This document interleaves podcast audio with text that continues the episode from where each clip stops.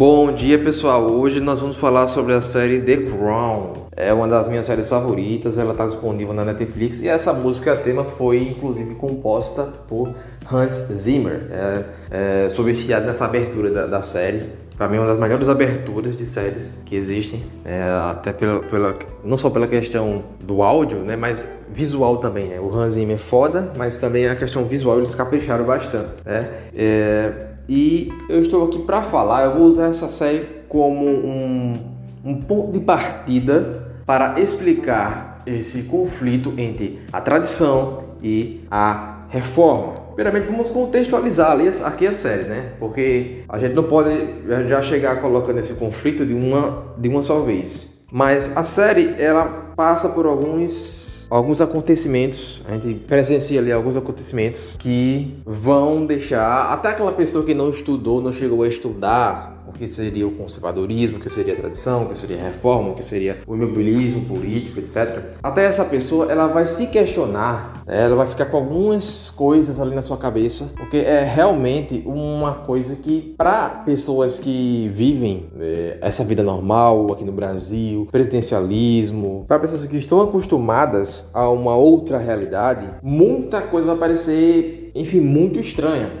na série The Crown. A protagonista da série, no caso, é a rainha Elizabeth II. É, e ali é, eu acho interessante que a série aborda desde o momento em que ela assume o controle ali da coroa, do trono, etc. Né? E a gente viu ali naqueles mesmos momentos, é, fica bem evidente a ignorância inicial dela, né? a, porque há um conflito muito grande entre o, o que ela sabe, o que ela tem para saber, né? E, e a, as, aquelas pessoas com quem ela tem que lidar, aqueles velhos caquéticos lá do parlamento, né? Com quem ela tem que ali fazer o, uma espécie de jogo ali e saber entrar e sair. Não é apenas, né? É, chegar lá e dar as cartas né? Até porque ela não tem experiência e ela foi preparada durante a sua infância a, a ter um pouco de sabedoria. E ela vai entrando ali em alguns conflitos. Isso especialmente na primeira temporada. Esses conflitos são muito muito chocantes, na verdade, para pessoas que não estão acostumadas a esses conceitos, não estão acostumadas a essas realidades, né? Mas que é, esses conflitos que versam sobre essa questão de ou você respeita a tradição ou você de repente quebra tudo e você quebra também com o encanto, com a magia é, e você também pode acabar abrindo um precedente para uma, uma, certa, uma certa colisão social e um, um certo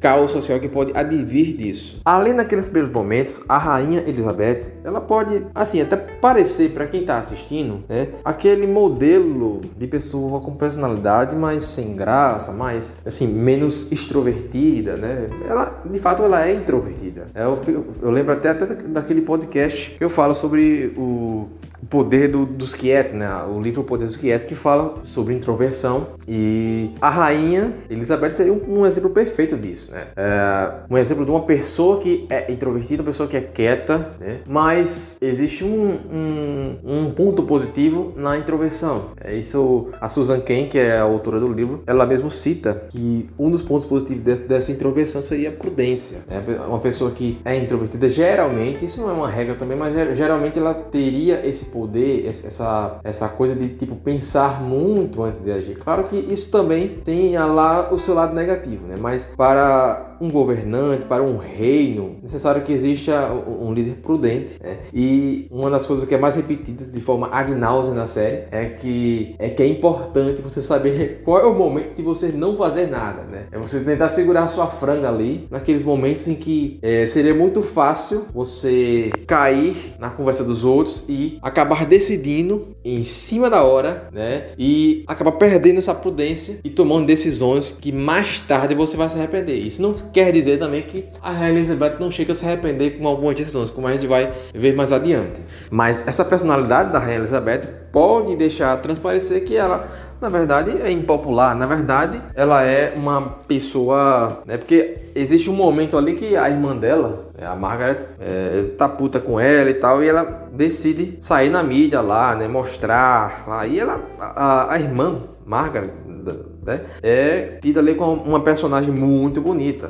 Né? E realmente, na, na, na história mesmo, ela, é, isso é algo que procede. Né? Ela, inclusive, foi admirada por diversas personalidades aí, como o Pablo Picasso, só para citar um exemplo. E aí a Margaret aparece como contraste a ela. A Margaret é impulsiva, a Margaret é, é, cheia de energia. A Margaret, ela é irônica, sarcástica, sardônica, mas isso não é necessariamente algo bom. É como a gente acaba vendo na primeira temporada. E que se ela fosse de fato a rainha, ela acabaria tomando um monte de decisões erradas e o, o, o país estaria em frangalhos depois de, de pouco tempo. Mas esse conflito entre tradição e reforma, ele não dura ele não se, se encerra apenas né, na diferença de personalidades. O maior conflito da primeira temporada se dá com relação ao casamento da Margaret. A Margaret a, a, a, irmã da Elizabeth, ela tem um romance lá com o capitão Peter Townsend. Só que esse capitão, né, apesar de esse romance ele ser bem estabelecido que ali havia de fato amor verdadeiro, ali havia afeição genuína, né? Na verdade a Margaret, por mais que ela fosse uma figura polêmica, ela sempre teve, digamos assim, um fraco para homens, né, para pessoas, para homens que a tratavam muito bem, que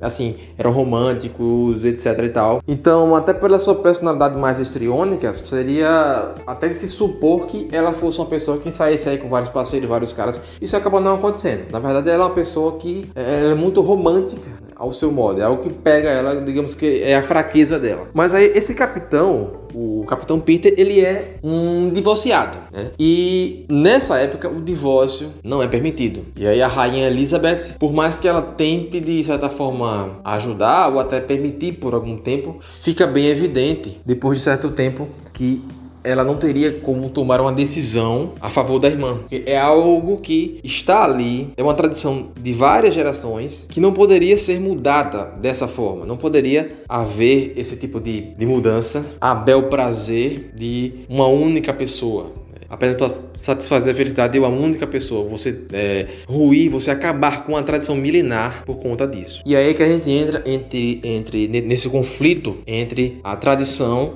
e a necessidade de uma reforma. E aqui eu vou começar a falar sobre alguns conceitos que são até necessários para que a gente consiga explicar tudo isso muito melhor. A primeira coisa que seria o conservadorismo, que tanta gente fala mal, tanta gente né, mete o pau aí e na verdade nunca parou nem para estudar, nunca pegou um livro lá do, do Edmund Burke, do Russell Kirk, do é, Roger Scruton, etc. Né? Conservadorismo, quando a gente fala assim no cotidiano, é, geralmente quando eu pegava aquele, aqueles meus livros de história, conservadorismo era sempre associado a uma coisa negativa, sabe? Se fosse um bom livro de história, é, talvez mostrasse alguma coisa lá do Edmund Burke, etc e tal. Mas geralmente o conservadorismo ele é associado a uma coisa negativa. Nas universidades você vai ver o, é sempre algo negativo associado à posição conservadora, né? Isso é um fato. Estou falando aqui de doutrinação marxista, nada do é, grancismo, nada do tipo, né? Também é outro fato que conservadorismo é muito associado aí ao Lavo de Carvalho, pessoal da direita neoconservadora e treslocada. E na verdade não tem nada, não tem quase que nada a ver com essa direita mais mais imbecil, mais conspiracionista, terraplanista, coisas do, coisas do tipo. O conservadorismo em si, ele é uma posição de, de, de, prudência. E essa prudência, né, que já é algo que a gente já associou aqui à personalidade da princesa, da rainha no caso agora,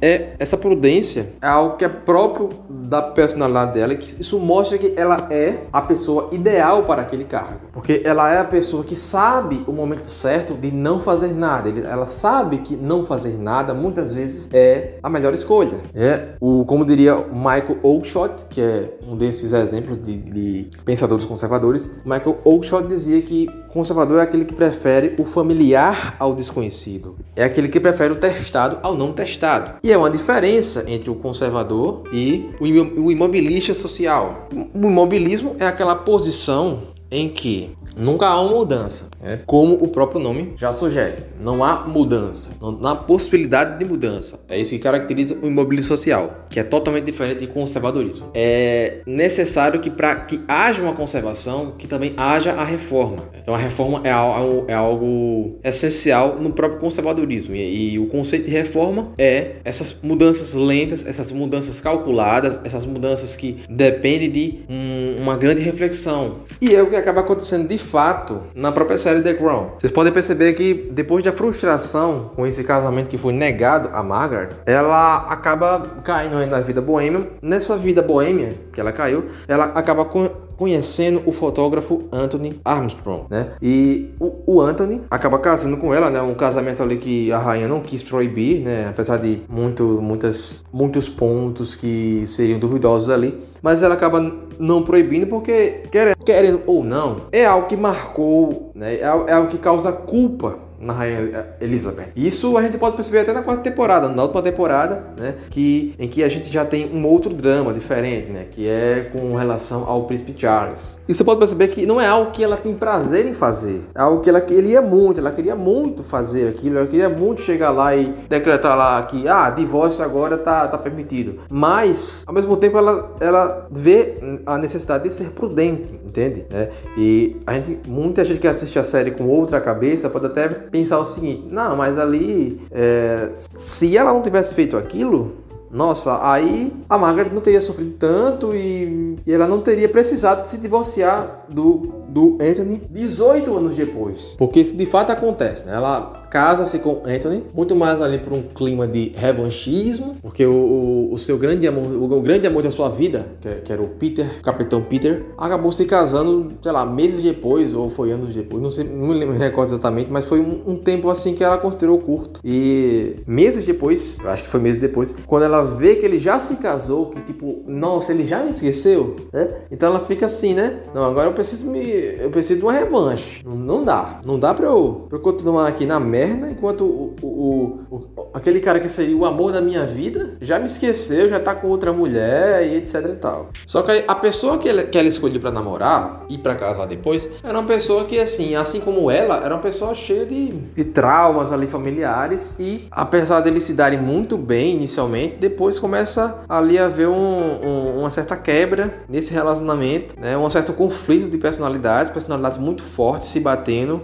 e acaba ficando uma coisa muito insuportável insuportável, muito insuportável mesmo. Então, 18 anos depois, a rainha, vendo isso tudo, acaba abrindo esse precedente para é, o divórcio. E aí a gente vê que houve a reforma, mas após muito, um período longo de reflexão, um período longo de aprendizado, né, que abriu essa, essa, essa exceção. Né? E a reforma é uma coisa que acontece aos poucos, não é como a revolução, que é outro conceito né? que tem a ver com mudanças drásticas em pouco tempo. Né? Não é como se a revolução também não fosse necessária, né? porque o Edmund Burke ele elogiou as, a, a Revolução Americana, por exemplo, mas ele viu que a Revolução Americana, apesar de ser uma revolução, foi muito diferente da Revolução Francesa, por exemplo. Ele critica a Revolução Francesa porque na, a Revolução Francesa ela, ela lhe tra, traz algumas bases que se parecem muito mais com uma religião travestida de é, suposta ou pretensa racionalidade, mas algo com, com um, um corpo que se parecia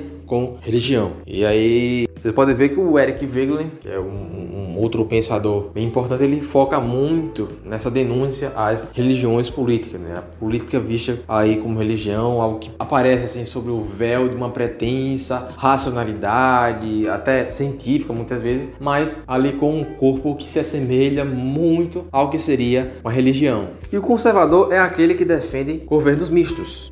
Por esse fato da prudência, o conservador não é nem aquele que prefere uma coisa muito radical por um lado e nem radical demais para o outro. Isso não significa que o conservador seria um centrista, mas significa que ele não gosta nem do absolutismo, né?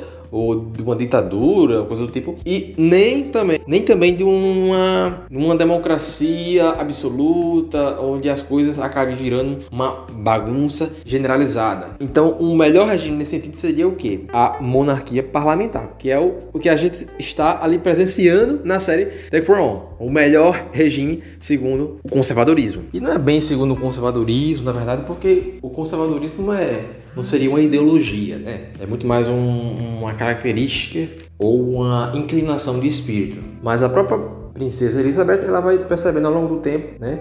Conforme algumas coisas vão acontecendo, que é necessário a reforma é necessário quebrar algumas coisas antigas, né? Mas não sem antes haver uma reflexão. Eu acho que essa essa é, é a parte central, o núcleo central da mensagem que a série tenta trazer pra gente. Basta lembrar lá do desastre de Alberfa, por exemplo, que ela não compareceu porque foi determinado lá que é, seria indecoroso que a rainha comparecesse a um desastre, seria chamar muita atenção considerava-se isso ainda na época, só que ela estava num período ali de transição em que aquilo foi visto com maus olhos, né? Basta lembrar lá que o ministro Winston Churchill, que é retratado muito bem na série, o ator parece muito com ele também, né? E o Churchill, ele entendia a monarquia como algo, algo que tinha um certo tom de, de, de, mito, de lenda, assim, que era necessário passar essa imagem para as pessoas. E o Churchill, de fato, ele respeitava muito a instituição monárquica, né? Ele prezava muito por esse respeito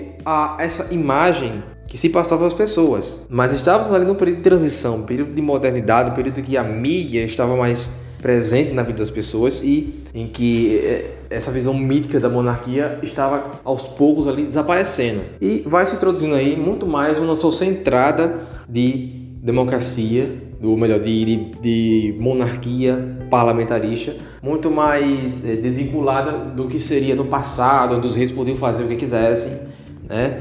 Basta ver que os, os maior, o maior contraste entre o que seria uma, uma monarquia hoje em dia e o que seria essa, essa mesma monarquia no, em tempos, sei lá, lá do absolutismo, lá do, do, do, do Luís XIV, Luís XVI, né, que foram figuras aí que trouxeram uma imagem muito ruim do que seria o, a monarquia. Né? E depois vamos, vamos evoluindo aí para a monarquia parlamentarista.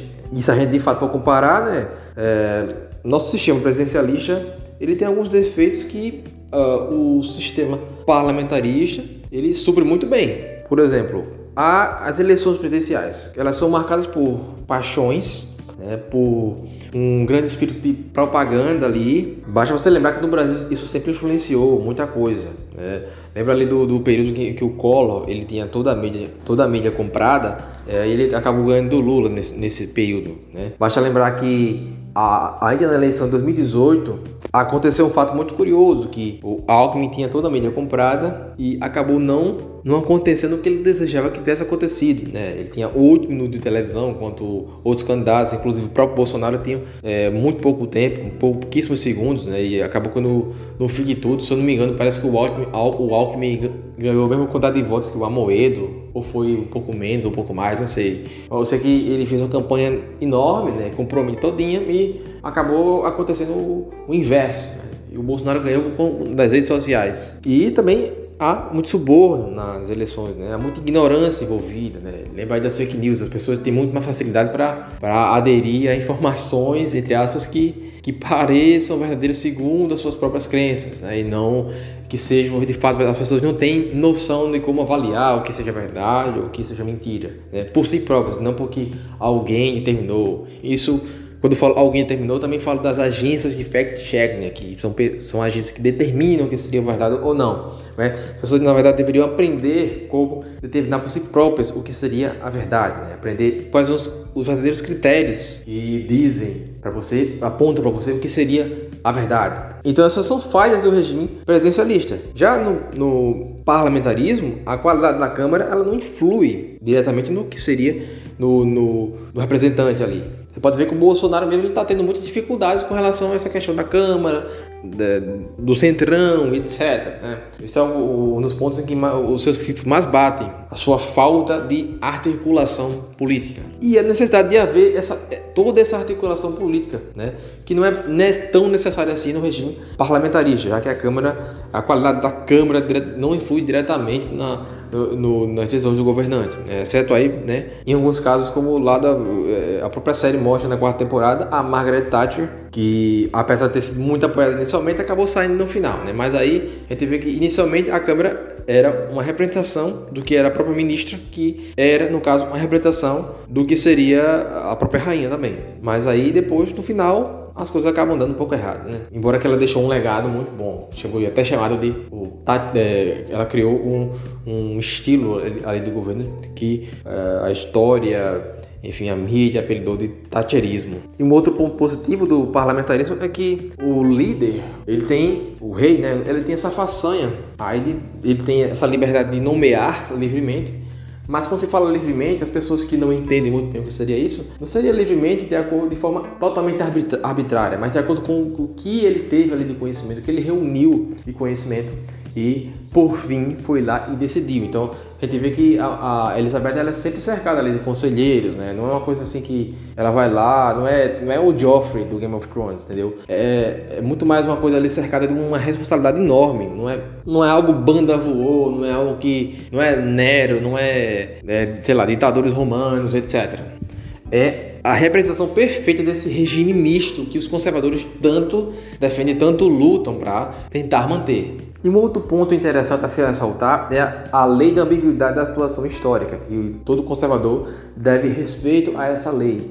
É você ter noção de que na história existe, todo momento histórico tem seus lados bons e lados maus, e que muitas vezes o êxito de uma política conservadora depende muito de existir ali no, no parlamento pelo menos um partido socialista, né? para representar um pensamento que seja divergente. E vice-versa, o êxito de uma política socialista, em muitos casos na história, isso a gente pode ver também na, UE, na União Soviética, dependia também de existir um partido que fosse mais ou menos ali conservador. E em The Crown a gente vê isso quando uh, o ministro Winston Churchill ele acaba morrendo e é, depois de um, um, tempo vai assumir um outro ministro chamado Harold Wilson, que é de uma vertente ali um pouco mais socialista, um pouco mais de esquerda, mas que mesmo assim, apesar de contrariar em muitos pontos o que seria é, o que a rainha em si pensa ou defende, é, existe ali uma síntese do que seria o pensamento dos dois e um vai aprendendo com o outro e nessa toada até o próprio Harold Wilson ele acaba ficando mais conservador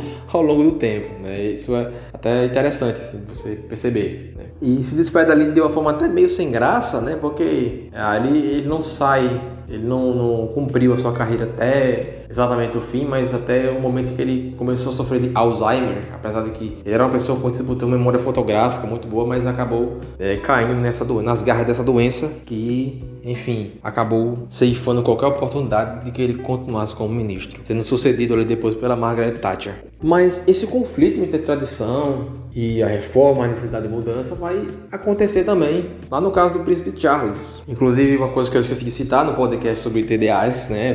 Príncipe Charles, ele é reconhecido aí pela história que ele tinha transtorno dessa atenção com hiperatividade. Então, para quem gostou do meu podcast, né, fique sabendo aí que o Príncipe Charles também tinha TDA. E o Charles, ele se apaixona ali por, por uma pela pela Camila Chen, mas infelizmente a rainha mais uma vez aparece para impedir esse casamento, né? Não só a rainha, mas os conselheiros, assim, todo mundo, né? Até o próprio Philip, que é o marido da rainha, aparece para tentar impedir esse casamento, que seria terrível, inclusive para a imagem do próprio príncipe Charles. Embora que mais uma vez a rainha se mostra, ela mostra aquela culpa interior que ela sente sempre por ter que tomar esse tipo de decisão, por ter que tomar é, essa via que e em que, na verdade, é, ela precisa muito saber o momento certo de não fazer nada. E esse é o momento certo de novo de não fazer nada. Né? Sempre não fazer nada, é, nunca decidir as coisas em cima da bucha, etc. E aí mais uma vez, mais um casamento é armado é, entre o,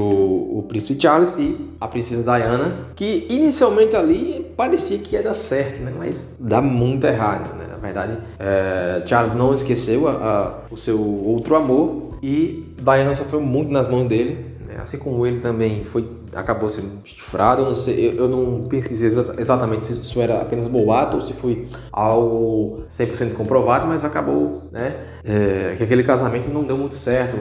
Um conflito de interesses muito profundo, é, um, briga toda hora, né? E, enfim, mais uma vez, a, o conflito algo causado por uma decisão que visava preservar uma tradição de várias gerações. E então é isso, a série The Crown ela mostra muito bem essa necessidade de ser um, um líder, um líder para ser um bom líder, ele tem que ser prudente, tem que ser sábio, e ele não pode sair mudando aqui e acolá as coisas. Muitos de vocês podem até ficar contrariados com algumas decisões da, da rainha, mas vocês podem perceber que a coisa teria se saído muito, saído muito mal se acontecesse o oposto, né? Por exemplo, se a Margaret tivesse assumido o trono e feito um monte de merda lá.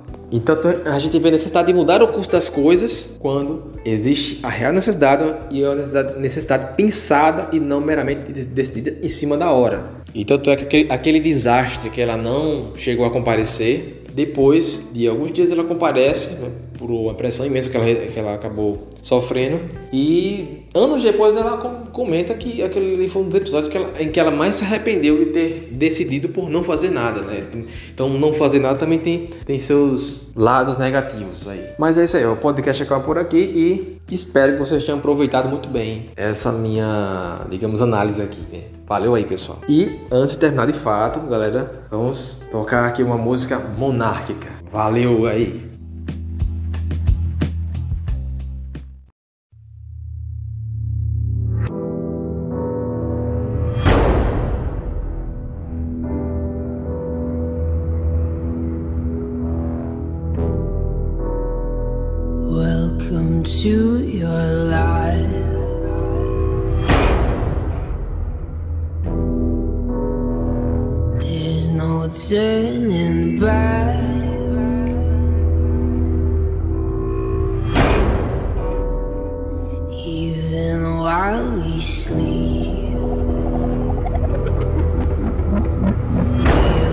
Find you acting on your best behavior. Turn your back on Mother Nature. Everybody wants to rule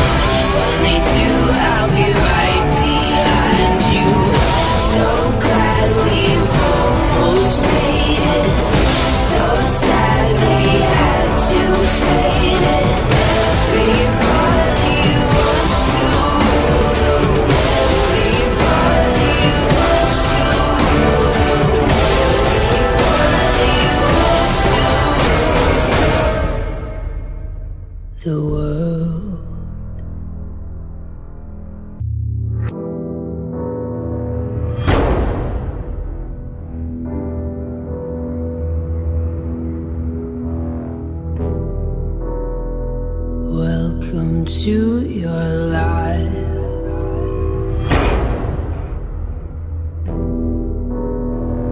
There's no turning back.